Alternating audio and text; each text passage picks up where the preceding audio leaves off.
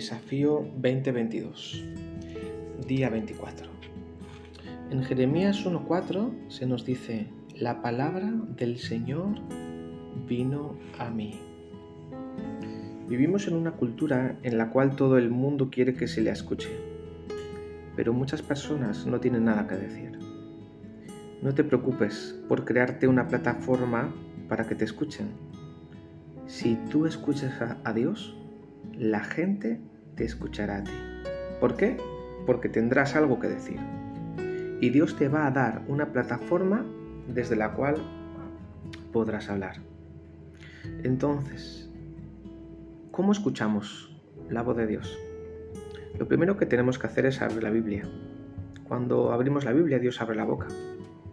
Y la forma más segura de recibir una palabra de Dios es meternos en su palabra escrita.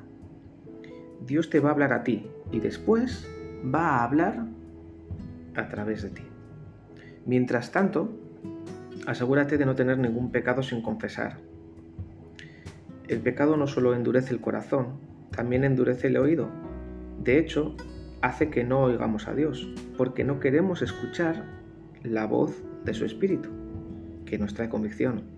Pero si no estás dispuesto a escuchar la convicción que nos da el Espíritu Santo, no vas a escuchar su voz consoladora, su voz mm, perdonadora, ni su voz misericordiosa. El pecado crea un distanciamiento en las relaciones y la distancia hace más difícil escuchar el susurro del Espíritu Santo. Pero si te acercas a Dios, no te vas a perder nada de lo que Él diga. Y si inclinas tu oído hacia Él, Él inclinará el suyo hacia ti. Si quieres encontrar tu voz, necesitas escuchar la voz de Dios.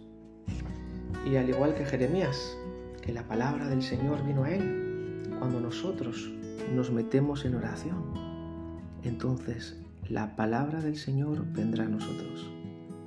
Y si no escuchas nada, humillémonos delante de Él, confesemos nuestros pecados a Él y dejemos que el susurro de su espíritu vuelva de nuevo a guiar nuestras vidas.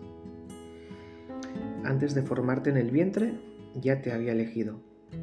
Antes de que nacieras, ya te había apartado. Te había nombrado profeta para las naciones. Este fue el llamado que Dios le dio a Jeremías. ¿Y cuál es el llamado que Dios te ha dado a ti? Escucha su voz, enciérrate en oración.